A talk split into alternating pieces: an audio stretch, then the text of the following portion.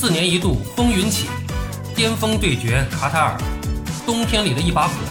我们一起来打卡。朋友们好，我是巴多。本届世界杯打完了八分之一的比赛，产生了八强，也是进入到了一个两天的休整期。从世界杯开幕以来，咱们一直是跟着比赛的节奏，跟大家一起啊聊这个足球的话题。呃，借着这个休整期呢，咱们再继续一下开赛前一直聊的话题，比如说世界杯历史剪影。呃，正好这个时点呢是这个八分之一比赛刚刚结束，哎，咱们就盘点一下从九零年以来比较精彩的、话题度比较高的、呃令人印象深刻的经典的八分之一决赛。那我们按照时间轴来叙述啊。首先第一场就是一九九零年。在米兰的圣西罗球场，呃，意大利世界杯的八分之一决赛中，互为死敌的两支球队，德国和荷兰相遇了。那么先说一下荷兰队的出现啊，就这次八分之一决赛上，荷兰跟德国可以说是提前相遇，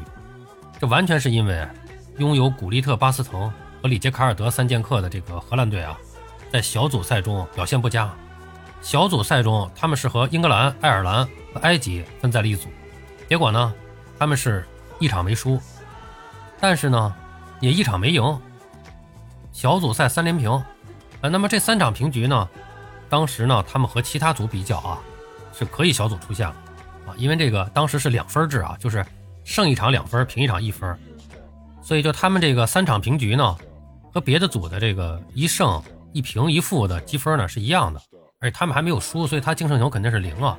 那一胜一负的那个呢？胜一场两分，平一场一分，他也是三分。但是他因为输过一场，所以他有的时候呢，这个球队可能会净胜球还是负的。那么这个组呢，荷兰和爱尔兰都是积三分，可以小组出线。但是他们俩呢，积分、净胜球、进球数还有相互关系全部都打平了。当时应该是没有这个公平竞赛积分的这个规则，所以他们两个队都能出线，但是名次没法排，谁是小组第二，谁是小组第三啊？那没办法。最后就只能是抽签决定，啊，那么最后荷兰人手臭啊，抽到了小组第三，结果就对上了另外一组的小组第一西德队，哎，这样一场强强对话就提前上演了。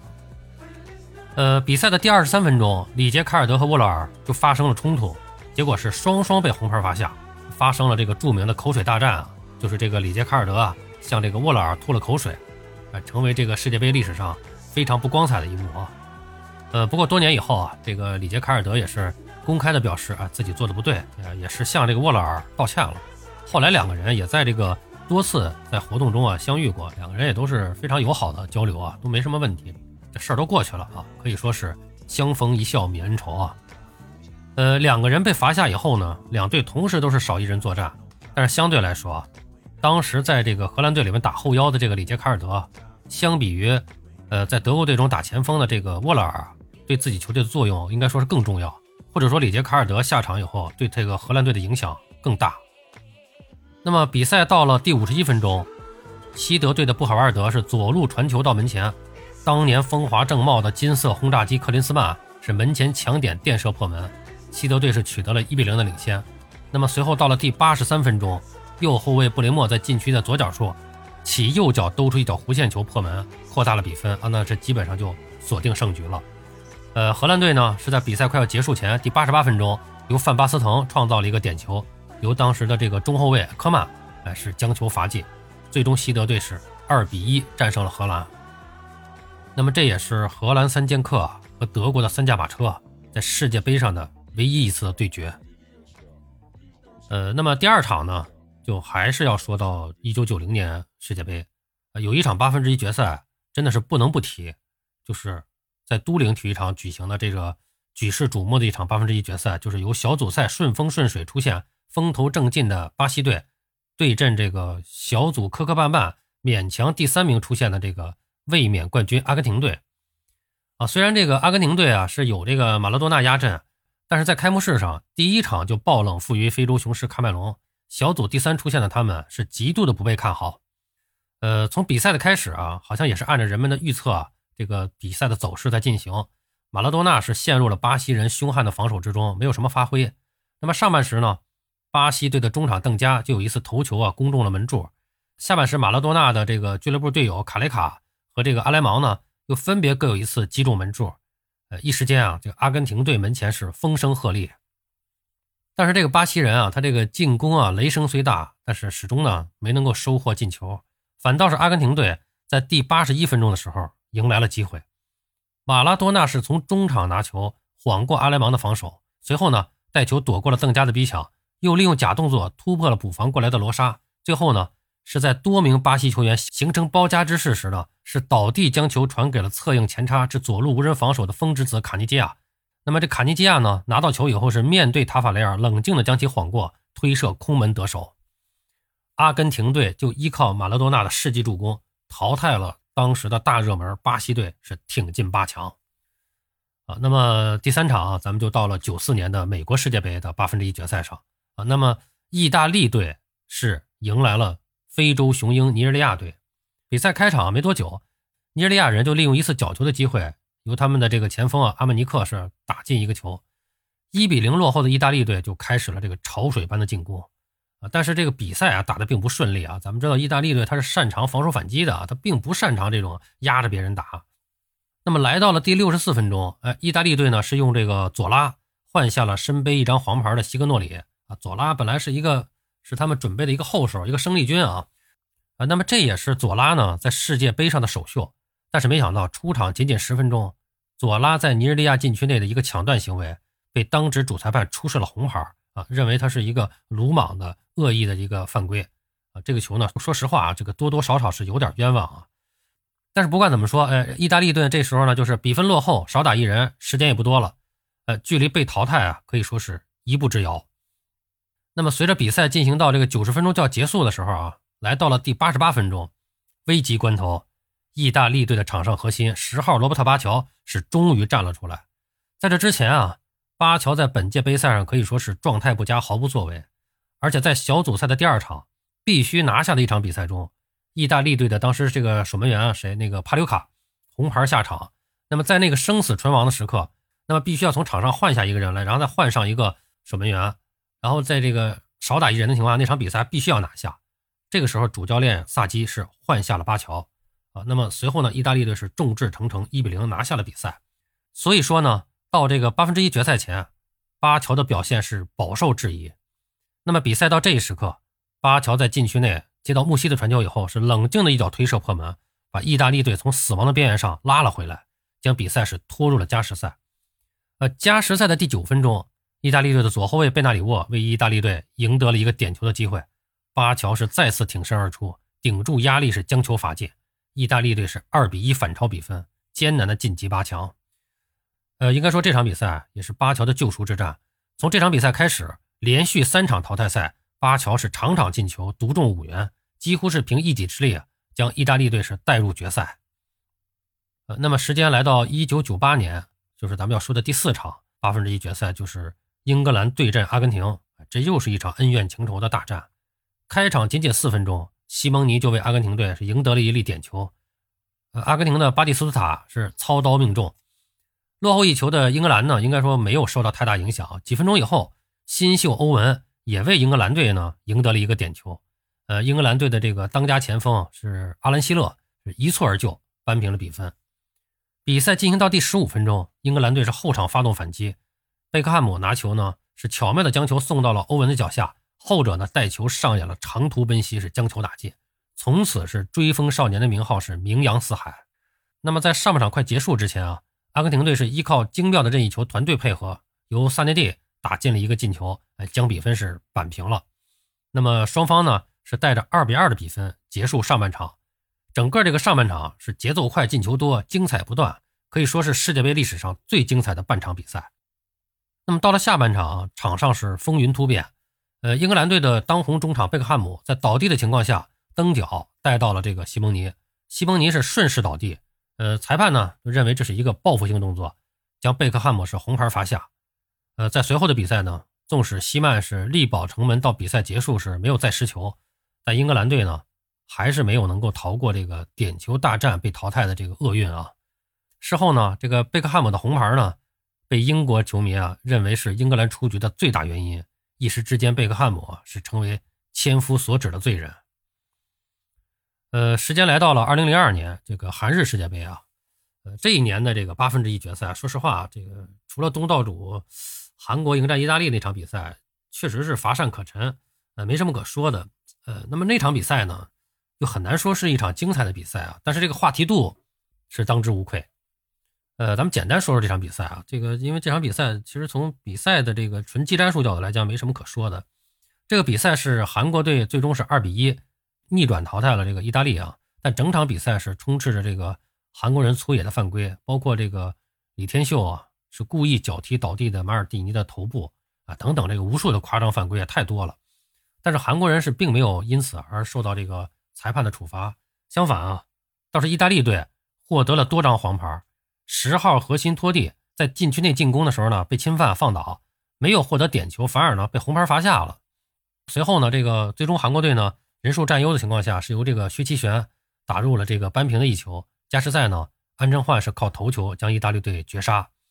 呃，这是世界杯历史上最具争议的一场比赛啊啊！实际上这个这么多年过去了。这个比赛也没什么争议了啊，因为那个，呃，别的就不说了。这个，这个，这个韩国人自己也是多次的把那届比赛贿赂裁判当成一个呃非常光荣的事迹啊来公开讲述。而李天秀呢，也是在这个电视节目上呃公开的自豪的就介绍自己当年的这个英雄事迹。哎，当时是怎么看到马尔蒂尼倒地了，然后是怎么照着他脑袋上是哐的就来上一脚，讲的是非常自豪，绘声绘色啊。所以这个这个这个比赛咱们简单说一下就过去了，不多说了。呃，二零零六年德国世界杯十六进八的比赛中呢，这个艰难从小组出现的这个法国队啊，遭遇到这个状态正佳的西班牙队。那么那一天呢，是西班牙队劳尔的生日。我想他的愿望可能就是，哎，能够送老队友齐达内体面的退役吧。哎，但是这个开场之后呢，法国队是一反小组赛里面这个混乱的情况，状态是明显的复苏回升。那么在齐达内的带领下。是占据了场上的优势，虽然比利亚的点球破门啊，是帮助西班牙队取得了领先，但是这个法国的维埃拉是挺身而出，关键时刻呢是助攻队友扳平比分。那么这个上半场呢，双方是一比一战平。下半场比赛呢，这个无力改变场上局势的西班牙队又被这个维埃拉和齐达内是各进一球，法国队以一场令人意外的完胜，正式开启了自己的争冠道路。因为在那之前没有想到法国队还具备争冠的实力啊。但是让人没想到的就是，那么这场比赛之后呢，法国队呢又淘汰了状态正好的巴西，哎，并且最终呢是一路打进了决赛啊。呃，那么第七场比赛呢，就是这个二零一零年啊，到了南非世界杯，在八分之一决赛上，德国队是四比一淘汰了英格兰。其实这场比赛呢，德国队在第三十二分钟的时候就已经取得了二比零的领先。呃，英格兰队的那场比赛呢，本来踢得不差啊，先是在第三十七分钟扳回了一球，随后一分钟以后。哎，三十八分钟出现了一个非常大的争议，就是中场大将兰帕德是一脚势大力沉的远射，击中了横梁下沿，是弹到了地上。哎，那么这个德国队的门将诺伊尔呢，把这个球就捞起来了。呃，这个球事后看回放，这个球进入门线至少半米多，是一个非常明显的过线进球啊。但是无论当值的助理裁判还是主裁判对这一幕啊都是无动于衷。呃，虽然这个英格兰队的这个主帅卡佩罗啊，在场下是暴怒无比，兰帕德和队友们也是围着这个裁判啊讨要说法，但是主裁判最终还是没有改判啊。随后这个球确实是影响了英格兰队的心态啊，这个呃他们是大举的压上进攻，导致了这个阵型的脱节，最终呢是兵败如山倒，以一比四的大比分是输给了德国队。如果没有那次误判啊，这个比赛结果可能会有所不同啊，这个。如果那个球判进了，那么场上比分是变成二比二，而且英格兰队是在零比二落后的情况下追上来，连追两球，所以这个比赛打下去是个什么局势还不好说啊。应该说这个百年前的这个英德门线悬案啊，在世界杯的在世界杯上是再次上演，也是不仅让人唏嘘。呃，到这儿说到这儿呢，咱不得不说，就是随着科技手段的运用，像这样的冤案基本上是不太会出现了啊。呃，那么第八场比赛就到了这个二零一四年。世界杯这个八分之一决赛，总体来说啊，称得上经典的比赛不多，但是有一场比赛，巴多还是印象非常深刻，就是荷兰对墨西哥的比赛。当时上半场双方是打得非常焦灼，令人出人意料的是，墨西哥是占据了场上的主动，也是从那届开始，荷兰人的足球中不光是写意的全攻全守，也有了务实的百大巴。呃，下半场一开始呢，比赛的天平被打破，就是墨西哥队的十号球星多斯桑托斯在禁区外左脚一记精彩的远射破门，哎，是一比零领先。比随后的比赛啊，这荷兰队是大举进攻，但是墨西哥队的表现也是真的非常棒，打出了非常高的水平。整个下半场的比赛是非常的精彩啊！荷兰队是频繁的通过这个角球和定位球来制造威胁，形成了几次进球的机会，但是都被这个正值巅峰的奥乔亚给扑了出来。直到全场比赛进行到第八十八分钟，荷兰队是再次开出角球，第一点顶出来以后，球是落到了禁区的中路。这时候，这个荷兰队的斯内德是从人丛中杀出，是迎球一脚爆射，将比分扳平。啊，这个球进的也非常漂亮，有点这个暴力美学的感觉啊。那么最后时刻，比分被扳平，呃，一时间这个墨西哥队的这个阵脚啊，说实话是有点乱的。荷兰队是多年积累下的这个大赛经验啊，在这个时候就显现出来了。中圈开球以后，他们是迅速的马上发动进攻。这个球经过传导以后，是由罗本杀入了禁区，连续的盘带，然后被这个墨西哥队的后卫干扰以后倒地了。裁判是果断的判罚了点球。哎，荷兰队是由这个亨特拉尔主罚，在第九十分钟将比分反超。哎，淘汰墨西哥是挺进八强，啊，应该说那场比赛给人们留下印象最深的还是墨西哥队的高水平发挥。呃，比赛结束以后呢，他们的守门员奥乔亚，哎，被我们称为这个，呃，墨西哥吴镇宇的这个小伙啊，也是被评为当场的最佳球员。而这个荷兰队罗本呢，在最后时刻造点，则是受到了广泛的质疑。跳水说呢，一时间也是甚嚣尘上。那么第九场，哎，就来到了这个上届世界杯。就是二零一八年世界杯的八分之一决赛，呃，有两场可以说一下啊，一个是比利时对日本，这个完全是值得说上一说的啊。世界排名当时是第六十一位的蓝武士啊，面对排名第三的比利时，这比赛打起来啊是丝毫没有胆怯，而且在下半场一开场第四十八分钟，这个柴崎岳是反击中送出直传，维尔亨通拦截失误，日本队原口元气是低射入网，打入了日本队在世界杯淘汰赛中的首粒进球。让人没想到的是，仅仅四分钟之后，日本队是由钱贵士再进一球，将比分扩大为二比零。呃，但是呢，这个比利时的绝对实力啊，还是更胜一筹。第六十五分钟，比利时的主教练马丁内斯是派上了沙泽利和这个呃费莱尼来加强攻势，这个调整是立刻收到成效。四分钟以后，维尔通亨是头球破门将功补过，比利时队是扳回一城。又是四分钟的时间，第七十三分钟，替补登场的费莱尼。用他标志性的头球是帮助比利时人将比分扳平。那么让大家没有想到的是，在伤停补时的最后一分钟，比利时发动快速反击，十四秒快攻，查德利是推射空门得手，帮助比利时队是最后时刻绝杀日本晋级。呃，那么刚才说了，这个一八年世界杯上咱们还要有两场值得一说啊，八分之一决赛有两场值得一说啊，那么就是还有一场就是进球大战，是法国队阿根廷之间啊，这场进球大战。十三分钟，阿根廷队是前场丢球，姆巴佩从中后场摆脱三名防守队员，是突入禁区被放倒，获得点球，然后由这个格列兹曼是主罚命中。随后呢，阿根廷队的迪玛利亚和梅卡多呢是先后取得了进球，又将比分呢反超为二比一了。但是到了这个第五十七分钟，法国队的帕瓦尔在禁区外是一脚穿云箭，直挂阿根廷队球门右上角，是帮助法国人是扳平比分。呃，那么几分钟以后呢？呃，造点功臣姆巴佩是十分钟里边连进两球，把比分是拉开成四比二。呃，尽管阿根廷队最后呢是由阿圭罗呢，呃再扳回了一城，但是这个败局已定啊。呃，梅西呢是率领阿根廷队军团是再次饮恨世界杯，而这场比赛也是姆巴佩向全世界宣布，哎，梅罗之后我要新王登基。那么好了，这个